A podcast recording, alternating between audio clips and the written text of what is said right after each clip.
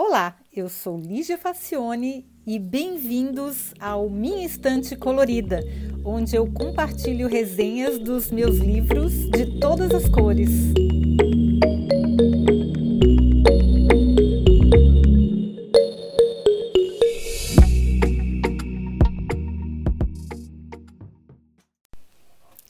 Hoje a gente vai falar do livro Gutenberg's Apprentice, da jornalista Alex Christie. E esse livro tem uma história bem interessante, porque eu comprei esse volume no, na lojinha do Museu do Gutenberg mesmo, onde que fica na cidade de Mainz, na Alemanha, na, na casa onde ele morava. Então a gente visita o museu, tem, um, tem até um vídeo, tem vários impressos muito antigos daquela época, algumas bíblias latinas que se chama, prensas de várias, várias é, épocas diferentes. Então a gente fica mergulhado naquele mundo. O museu foi reformado recentemente, ele vai até a era da internet, ele trata basicamente de comunicação de uma maneira geral e como tudo começou a comunicação de uma maneira massiva, começou com Gutenberg. E aí eu fui na, na lojinha do museu e encontrei esse livro. Ele foi publicado, lojinha de museu é tudo de bom, né, gente? Coisa mais maravilhosa do universo. E esse livro foi publicado em 2014. Essa jornalista, ela é uma é, entusiasta das prensas móveis, né? Ela aprendeu a, a manipular e a trabalhar com essas prensas porque ela fez dois, dois mestrados na Califórnia, especializada em prensas, e ela tem uma delas, desses modelos mais antigos, e opera. Ela tem um modelo de 1910 no estúdio dela. E aí ela é tão aficionada desse tema que ela resolveu fazer uma pesquisa extensiva, ela é jornalista, e depois do, do Master de, em Artes que ela conseguiu, ela mora em Londres e ela resolveu fazer uma pesquisa muito profunda sobre Gutenberg para poder escrever esse livro. Então essa essa novela, digamos assim, é um romance histórico, é o primeiro livro dela e é muito bem construído, é, tem uma pesquisa muito aprofundada e conta a história do ponto de vista do tal do aprendiz, então eu vou começar a contar a história desde o começo, porque é um livro interessante, porque ele não fala só da história do Gutenberg. Gutenberg é só um dos personagens. O principal é o aprendiz dele. E tem várias surpresas que eu não imaginava, inclusive. Então, é, a história começa com o Peter Schoeffer, que é o tal do aprendiz, que ele é uma. Quando criança, quando ele nasceu, a mãe dele morreu no parto e ele foi entregue para um, um rico comerciante da, da cidade de Mainz. E esse comerciante adotou o bebê como um filho e, e deu a melhor educação que essa criança podia ter. Adotou como filho mesmo. E é, esse moço foi a Paris, que na época era a referência é, não apenas científica, mas também artística do mundo. E esse menino, o Peter, ele foi lá e estudou a arte de copiar livros à mão. Porque até aquela época, a gente está falando de 1450, todos os livros eram copiados à mão. Alguém escrevia o livro, a primeira versão, e depois tinham os escribas que iam copiar com aquelas letras cheias de, de desenhos. E era uma arte muito respeitada. Então, esse, esse moço foi a Paris e aprendeu a desenhar livros à mão e a copiar. Estava super feliz, porque quem que não fica feliz em Paris, né? E aí viu várias coisas diferentes. Mainz era uma cidade do interior da Alemanha. Até hoje ela não é uma cidade muito grande, ela é uma cidade mais industrializada, mas não é assim comparável a Paris. E ele foi feliz da vida e fez vários cursos. Ele é um menino, era um menino muito dedicado, assim, e conseguiu é, se aprofundar nessa arte de copiar livros e estava feliz da vida, tinha conseguido umas encomendas importantes, porque naquela época tinha que ser por encomenda, porque era um trabalho muito caro copiar um livro. E aí ele tinha conseguido fazer contatos e, e para copiar livros importantes e estava feliz da vida. E o pai dele chamou ele de volta e ele foi todo contrariado, né? Por que, que meu pai me chamou de volta? E ele veio todo contrariado. O pai dele se chamava Johann Fust, que era o senhor rico, porque esse, esse senhor ele era um, um comerciante de livros. Então ele era uma pessoa também com alguma cultura, ele era culto, ele tinha acesso a livros, ele gostava e ele era muito rico. E ele, esse senhor, esse Fust, estava deslumbrado porque ele tinha tido um encontro com um homem chamado Johannes Gutenberg. E esse Gutenberg mostrou para ele uma máquina que conseguia imprimir livros e até deu uma amostra de uma página de papel impressa pela máquina. E ele ficou deslumbrado, ele ficou enlouquecido. Ele falou: Meu Deus, isso vai mudar o mundo. O Johann Fuster era um visionário, ele, ele sacou o que, que tinha por trás daquela máquina e o que, que ela poderia revolucionar a história da comunicação. E ele sabia que não podia ficar fora disso, ficou enlouquecido, colocou muito dinheiro, até dinheiro que ele não tinha no, no negócio, mas ele colocou, ele conversou com Gutenberg e ele colocou a condição que o filho dele trabalhasse no projeto como aprendiz. Aquela velha história do investidor ou do dono querer colocar o filho dele no meio do negócio, né? Mas enfim, o menino ficou putíssimo, revoltado, porque copiar livros era uma arte. Imagina, substituir uma habilidade tão extraordinária por aquelas letras feias, mal feitas, com uma tinta ruim, sem nenhum respeito pela tradição. Mas enfim, o menino não tinha muita alternativa. Ele era obediente, ele acabou se submetendo aos caprichos e ao mau humor do Gutenberg, que também estava revoltado com a situação. O Gutenberg também não queria que o menino estivesse trabalhando na, nas oficinas dele. E a equipe do Gutenberg era muito pequena, só tinha, além desse menino que era o aprendiz, tinha mais três ajudantes só. E o trabalho era uma coisa muito intensa, porque era o desenvolvimento de uma nova tecnologia. Quando a gente pensa na prensa, a gente pensa assim: ah, o cara inventou a prensa, foi lá, imprimiu várias coisas e foi um sucesso. Não, gente, levou décadas para ele conseguir ajustar a máquina de um jeito que a prensa não furasse o papel porque papel era uma coisa delicada. Os papéis naquela época eram mais, é, assim, eram feitos artesanalmente. A tinta também não podia borrar, ela não podia se espalhar pelo papel, ela tinha que secar rápido, mas não muito rápido. Os tipos, no começo que eram de madeira, depois eles foram feitos de metal. Eles não podiam furar o papel e eles tinham que é, é, fazer com que a tinta ficasse na superfície deles e conseguissem transferir com a tinta para o papel sem borrar. Assim, era, a gente não se dá conta de quão complexo que era desenvolver essa tecnologia. E ele estava há anos nisso com a equipe dele, fazendo testes, construindo novas prensas, construindo novas formas de, de, de fazer os, as fontes tipográficas, testando tintas, enfim, era um trabalho muito grande. E aí ele o, o, o, rapaz, ele ficou revoltado, mas ele falou assim: ah, não tenho jeito, vou ter que trabalhar aqui mesmo, vou ver o que eu posso fazer. Ele não era uma pessoa que conseguia fazer o trabalho mais pesado que os outros ajudantes faziam, porque ele tinha as mãos delicadas, ele tinha sido treinado para escrever. Ele contribuiu muito, depois ele descobriu que ele poderia contribuir muito na fundição dos tipos, porque cada tipo tinha que ser esculpido. Primeiro ele tinha que desenhar as fontes tipográficas, vocês imaginem que ele desenhou mais de 300 tipos diferentes tipográficos. 300 tipos diferentes. Cada um desses tipos tinha que ser replicado pela quantidade de letras que a gente tinha que usar. Então tinha A itálico, A bold, A normal, o A fininho. Para todas as letras, todos os sinais, todas as ligaduras, era muito trabalho. Então imagina, fora as ilustrações que eram contratadas à parte. Já pensou o tamanho do trabalho?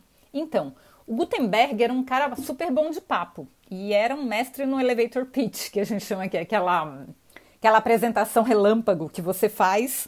É, a, a, a metáfora é quando você está num elevador, você tem um negócio, uma startup, e dentro do elevador, você entra no elevador e tem a pessoa que tem dinheiro para investir no seu negócio. Então você tem o tempo que o elevador leva do seu andar até o destino onde você está indo, que são poucos minutos, para apresentar a sua ideia de uma maneira atraente para o investidor querer investir no seu negócio. Isso se chama elevator pitch.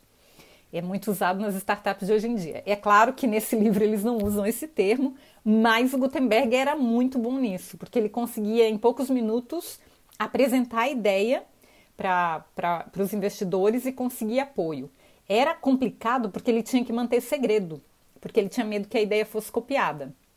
Mas mesmo assim ele conseguiu, ele cara era, era super bem relacionado e ele conseguiu acesso aos políticos mais importantes da região de Mainz. E também é, a região, é, esses políticos também eram da igreja, porque é tudo meio misturado naquela época. E aí ele começou imprimindo umas gramáticas de latim para ter alguma encomenda, mas ele precisava de uma encomenda grande, porque o dinheiro estava acabando e o negócio tinha que ser mais desenvolvido e ele precisava de alguma receita, então ele foi falar com um cardeal. E aí ele conseguiu lá, conversando com o cardeal, uma encomenda de um missal cujo texto seria entregue dali a algumas semanas. Aí todas as igrejas da região teriam que ter esse missal, ele tinha mais ou menos umas 200 páginas, e ele ia vender várias unidades, então parecia um negócio bom. Aí o Gutenberg voltou para a oficina e aí ele tinha que conseguir a quantidade adequada de papel, que é caríssimo, e fundir a quantidade de tipos necessários para cada uma das páginas, porque se a letra estava sendo usada numa página, eu não ia desmontar a página para fazer a outra. Então eu tinha que ter letras suficientes para as 200 páginas. E a equipe toda começou a trabalhar, trabalhar, trabalhar, trabalhar, e nada do texto chegar. Eles começaram a ficar desesperados, foram ficando nervosos, porque o dinheiro foi acabando, a pressão foi aumentando.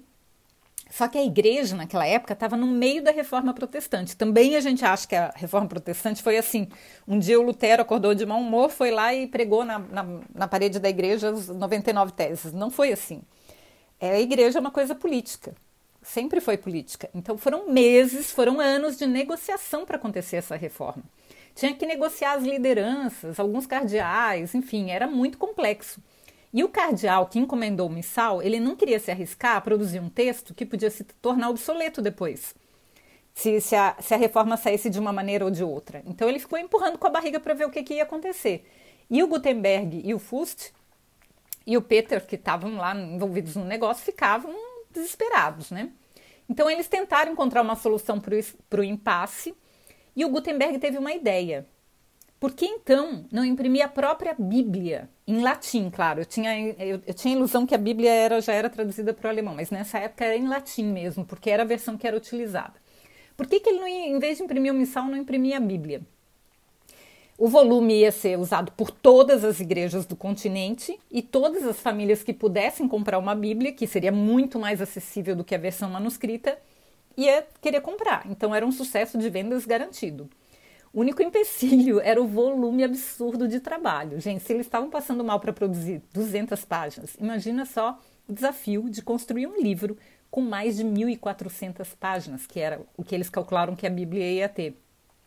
Imagina o tanto de letras que eles iam ter que fundir, o volume de material que eles tinham que comprar secretamente para não chamar muito a atenção dos concorrentes, das guildas, dos, dos, das, da, do, dos sindicatos lá, dos, das pessoas que escreviam à mão. Então tinha toda uma questão política, ainda tinha encadernação, era complicadíssimo fazer isso.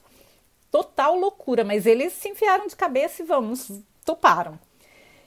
E eles iam ter que trabalhar muito tempo sem ter um retorno a curto prazo, mas mesmo assim eles acharam que o, ia ser tão disruptivo o negócio, tão absurdo, que todo mundo ia querer comprar e eles iam ter muito sucesso, de fato. E eles eram loucos. Para ter uma ideia, só para montar a primeira página da Bíblia, levaram 15 horas de trabalho ininterrupto. Toda a equipe. Então eles eles viveram tempos insanos e eles estavam lutando contra o relógio e contra a exaustão. Só que os sócios eles tinham pontos de vista muito diferentes sobre o negócio. O Gutenberg ele tomava as decisões importantes sozinho, porque ele se considerava o dono absoluto do negócio. Então ele não consultava o Fust, que se considerava sócio porque ele tinha colocado dinheiro, e os dois brigavam o tempo inteiro. E o, e o Gutenberg, ele era uma, uma, pessoa muito impulsiva, assim, ele tinha muitos talentos, mas ele era impulsivo, ele não era, ele ia lá e queria resolver as coisas do jeito dele. E aí colocava em risco até o segredo do negócio, enfim, eles acabavam se desentendendo com frequência. Tanto que ele, ele aceitou publicar um livro religioso em paralelo com o trabalho de impressão da Bíblia, imagina a confusão que deu. E aí o, o Fust ficou muito indignado, e aí eles tiveram a, a ideia de imprimir salmos e livrinhos mais simples, com, com versões mais antigas da prensa, para desviar a atenção de que eles estavam fazendo uma coisa tão maravilhosa depois. Então, foi uma confusão danada. E aí, é, no meio das complicações e no meio de tudo isso, eles é, tinham as os dramas pessoais de cada um, né? Aí o, o, o Peter era uma pessoa, um, um, cara novo, se apaixonou por uma moça. O pai dele tinha ficado viúvo, tinha casado de novo, tinha quase perdido um filho, bebê. O Gutenberg tinha umas histórias meio mal contadas do passado dele, cada uma das, dos personagens, das pessoas que compunham a oficina também tinham suas histórias. Então tem suspense, mistério, tensão, nervoso, um monte de coisa. Mas eu vou contar o final para vocês, porque como é um romance histórico, não é surpresa, isso aqui não é um romance policial. Mas é uma coisa que eu não sabia, mas que se vocês tiverem a oportunidade de visitar o Museu Gutenberg, eu espero que tenham, e eu quero voltar também, sabendo dessa história, a gente aproveita melhor o museu. Eu tenho vontade de voltar porque eu comprei o livro e li depois que eu já tinha voltado do museu. Mas enfim, os sócios se desentenderam e se separaram. O Peter Schoeffer e o pai dele, Johann Fust, eles chegaram a imprimir 180 cópias da Bíblia. E hoje existem ainda 48 volumes completos, completos ou em partes, porque teve guerra no meio. Imagina, desde 1450 até hoje, tem, nossa, muita coisa aconteceu no mundo, né? São quase, são 500 anos, basicamente, quase 600. Então é, é muita, muita, muita coisa que aconteceu, e, inclusive as guerras mundiais e tudo, incêndios, tragédias, enchentes, e ainda tem 48 volumes que, que, que ainda sobraram. Mas olha só que interessante, duas coisas que eu não sabia que eu acho que é bem interessante. Primeiro que o Peter montou um império editorial. Eles imprimiram essas 180 cópias da Bíblia, foi um sucesso, de fato, vendeu tudo. E ele inventou a publicidade impressa. E é assim, os folders, os flyers, os cartazes, os aqueles mosquitinhos, enfim, tudo que era papel impresso para publicidade foi ele que inventou. E ele inventou o que hoje, ele deu origem ao que hoje a gente conhece como a Feira Internacional do Livro de Frankfurt. Olha que interessante. E tem uma outra coisa também que eu não sabia que o, que o Gutenberg ele, ele é reconhecido mundialmente como o inventor dos tipos móveis, que de fato ele foi, mas apesar de disso, ele nunca imprimiu na oficina dele a tal Bíblia, porque eles se separaram, eles brigaram tanto que se separaram, e quem ficou com a, com a parte que tinha a construção da Bíblia, da primeira Bíblia latina, foi o Peter e o pai dele. E o Gutenberg ficou com outra parte da oficina.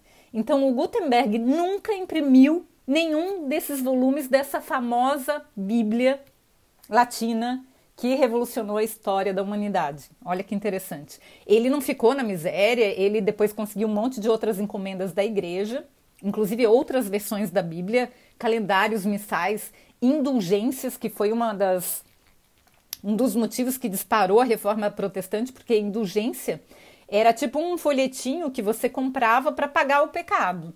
Então você pecava, mas aí você ia lá, comprava uma indulgência e era perdoado. Imagina, uma fábrica de fazer dinheiro, né? Na verdade, a indulgência era dinheiro. A, prensa era uma fábrica de imprimir dinheiro. Porque todo imagina quanto que as pessoas pecam e vão lá e compram uma indulgência para serem perdoados.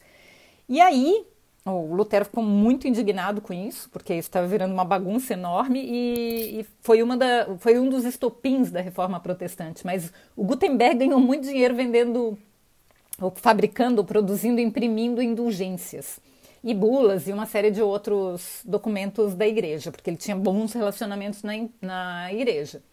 Mas enfim, o mais impressionante é que ele fez tudo isso, mas ele nunca produziu uma cópia dessas 180 da Bíblia, que é tão famosa hoje em dia, que revolucionou a história da humanidade. Incrível isso, né?